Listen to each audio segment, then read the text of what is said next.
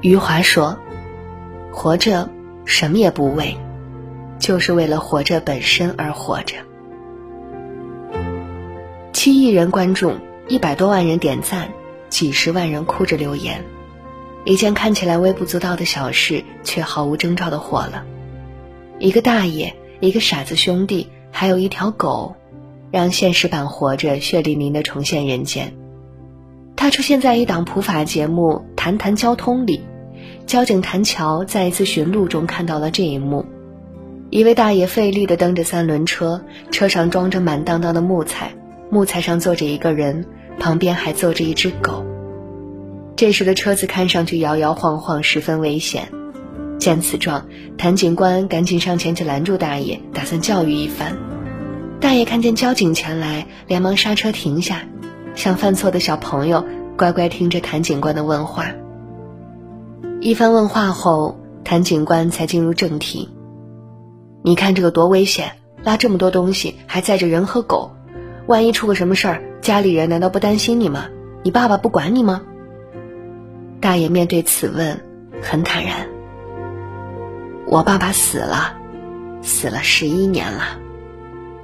那妈妈呢？妈妈死了二十多年了。那你老婆不管你？老婆也死了，死了十一年了。那你的子女呢？也死了，生孩子难产。老婆孩子一起死了。听完这一连串的遭遇，谭警官向后列了一下身子，半信半疑的问道：“真的假的？”和所有观众内心的疑问一样，怎么可能？怎么会这么惨？这是人间吗？是，这是人间，只不过他在人间的生活过得像炼狱一般罢了。谭警官似乎想在这位大爷身上找到一丝生活对他的怜悯，哪怕从大爷口中听到一点点好消息就行，便揪着心继续问道：“那你没有兄弟姐妹吗？”哥哥死了十八年了，这个是弟弟。大爷指着车上那个男人说。谭警官总算松了口气，走过去和弟弟沟通，问了半天，车上的弟弟愣是不说话。大爷连忙解释。他说不来的，他是傻的。谭警官难以置信，不禁好几次重复确认：“这是你的家庭吗？父母都没了，老婆孩子也没了，哥哥也没了。”大爷应着：“都没了，只有我和弟弟，还有一条狗，也十多年了，快老死了。都没了。”他说的淡定轻松。却很清晰地记得这些至亲逝去的时间。此时此景，一切安慰的话语都显得苍白无力，但这位大爷反常的表现，却被谭警官看在了眼里。你这情况吧，搁谁身上谁都觉得特别痛苦。家里面发生这么多的变故，但我看你好像特别乐观，又是为什么？大爷说了三个字，让所有人泪奔。往前看，往前看这三个字，大爷整整说了三遍。谭警官听完为之触动，伸出双手跟大爷握手。我是打心眼里真心的很敬佩你。是啊，世间形形色色，人来人往，又有多少小人物在这滚烫的人间活得清白又勇敢呢？都说时间是治愈一切的良药。那这张云淡风轻的面容背后，到底在人间炼狱中淬炼了多久？大抵是早已习惯生活至暗至极的时刻，面对突如其来的关怀，他决定不再让其他人像自己这般难过，发自肺腑的告诉大家要向前看。视频的最后，大爷还追问了一句：“警官，你会罚我款吗？”听到警官说：“我不罚你款。”你放心，大爷万分感激。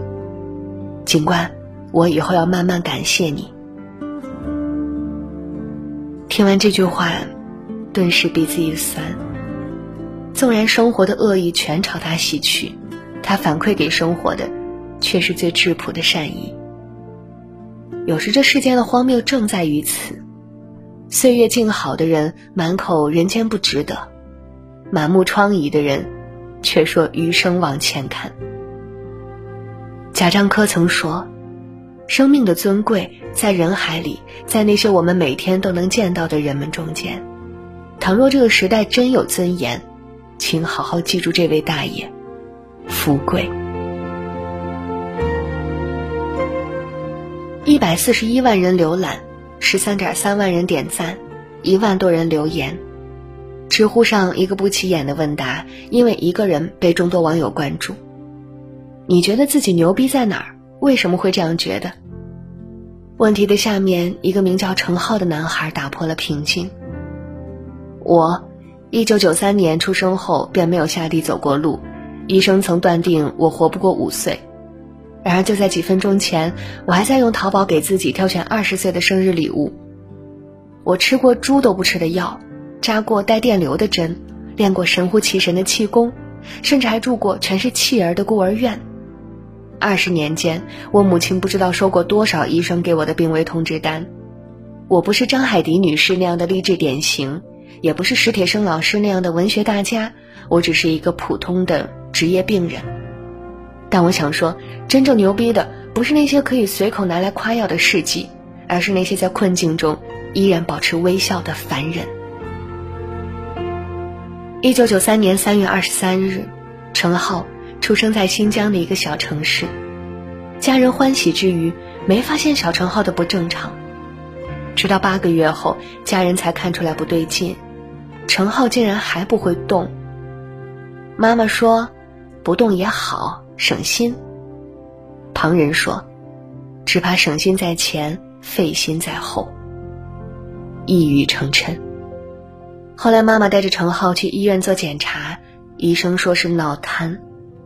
妈妈不相信，又辗转多家大医院，从乌鲁木齐到北京再到天津，给到的答案都是脑瘫，但末尾还会打个问号，真正的病因不确定。有医生跟妈妈建议，这种情况活不过五岁，不如放弃他吧。妈妈断然拒绝，既然我把他生下来，就一定要把他养大。为了给小程浩治病，妈妈想尽了办法，甚至让他练神乎其神的气功。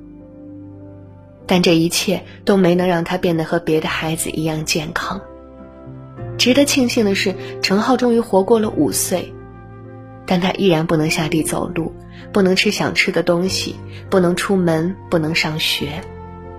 人生来就会的吃喝拉撒睡，他一辈子都要依靠父母帮忙。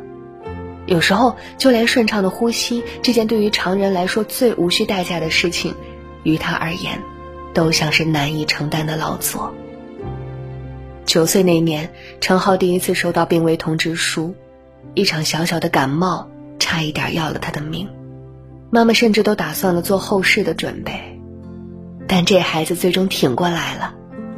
此后，程浩几乎每年两次病危，最严重的一次，程浩胃出血。连续昏迷了八天，人中都发黄了，连医生都说要放弃。这次大家以为真的不行了，可程浩昏迷中依然喊着妈妈，让妈妈心疼又无奈。妈妈就这样在床头守了他三天三夜，不吃不喝，终于挺过第九天，程浩醒了。只是这次大病之后，程浩的身体越来越虚弱了。很多之前可以做的事，由于身体状况，他再也做不了。程浩恨过，埋怨过，也自暴自弃过，可经过无数次挣扎，他想通了。他曾在上面的问题回答里说：“小时候我忍受着身体的痛苦，长大后我体会过内心的煎熬。有时候我忍不住想问，为什么上帝要选择我来承受这一切呢？”可是没有人给我回答。我只能说，不幸和幸运一样，都需要有人去承担。命运嘛，休论公道。轻描淡写，却又字字泣血。也正是这个念头，他开始正面与命运交锋。人消除痛苦的唯一办法就是找到自己的救赎之路。陈浩写下这句话时，找到了自己的救赎之路——写作。他给自己规定，每天必须读十万字，上午阅读，下午写作。因为手臂肌肉萎缩，他只能用自己仅剩的几只能动的手指，用鼠标一下一下敲击着电脑屏幕上的软键盘。每天写到晚上十一点是常有的事，只有这样，他才觉得没有白过。到二十岁那年，陈浩已创作出四十四万字，他早已忘记了命运对他的安排，反而靠自己活出了自己喜欢的样子。当网友看到他的遭遇，惋惜他命不久矣时，他回答道：“生命之残酷在于其短暂，生命之可贵。”亦在于其短暂。因为写作，陈浩变得乐观极了。如果平凡的日子就这样踽踽前行，该多好。可隐隐之间，他也怕过。陈浩曾回答过一个问题：“你听过的最绝望的一句话是什么？”他说：“医生不说话，摇摇头，转身离开。”他想活着，他想义无反顾的活下去。可二零一三年八月，陈浩又住院了。八月二十一日那天午饭的时候，妈妈看他状态不错，就出去打饭。临走前，陈浩还不忘提醒妈妈：“回来帮我带一瓶脉动，一盒薯片，一盒旺旺牛奶。”妈妈放心的出门了。打好饭回来。妈妈看陈浩睡着了，轻轻喊了几声陈浩的名字，一直没应。妈妈慌张走到床前，赶紧掀开被子，发现儿子已经没有了心跳。陈浩走了，在人间待了二十年的小战士，回到他的星球去了。陈浩去世之后。妈妈整理了他写的文字，出了书。站在两个世界的边缘，陈浩曾这样写道：“这世界，不是每个人都有机会做自己想做的事，但我们应该尽量去做那些正确的事。纵使不能抵抗黑夜的来临，我们也要站在星空下仰望光明。不必可怜谁，不必同情谁。所谓生活。”不过就是一种昂着头的艺术，仅此而已。与其相比，令人汗颜。他辛苦又炽烈的一生，虽然短暂，却镌刻于心。请记住他，他是来了人间一趟的小战士，程浩。有句话说。最强悍的第三者永远不是别人，而是命运。很多人都承认事与愿违才是人生的常态，但我更相信所有的事情都会有一个好的结果。如果现在还不够好，那就是你还没有走到最后。听我来告诉你上面故事的后续。当年的交通视频一下火了之后，谭警官费尽力气又找到了那位集苦难于一身的福贵大爷。大爷当时迫于无奈说了谎，把年龄说大了二十岁。其实他今年才六十岁。现在的大爷已经有了新的生活，结了婚，还有一个可爱的女儿，快五岁了。当年那个痴傻的弟弟，如今也依旧健康。虽然大爷已年过半百，但他依旧靠双手养活全家，还乐呵呵地说：“我没要国家抚养，我自力更生。”艰苦奋斗，自己干。他依然记得当年那句打动万千网友的话：“往前看。”视频的最后，大爷憨憨的笑着说：“希望广大朋友能为我热烈的鼓掌。”暖心网友也超级配合，纷纷给大爷鼓掌。经历过那么多苦难，还能像个孩子一样简单，真好。幸好，幸好，十年后一切都在慢慢变好。而那个让人久久放不下的小战士程浩，虽然已不在人间，但他留给这个人间的光依然温暖着无数人。在他离开的第二天，有个男孩哭着给他的妈妈打去电话：“阿姨，我对生活都绝望了，是陈浩把我从病魔的手里拉了回来，让我对生活恢复了信心。我真的没想到他走到我前头了，我心里真的特别特别难受。要不是他，我可能会走到他的前头。”现在依然有很多网友以各种方式缅怀陈浩，在很多正能量的帖子下面都能看到有人提起他，在他生日的时候也不忘跟他说生日快乐，还有他留下来的《站在两个世界的边缘》这本书，给无数网友带去向生的能量。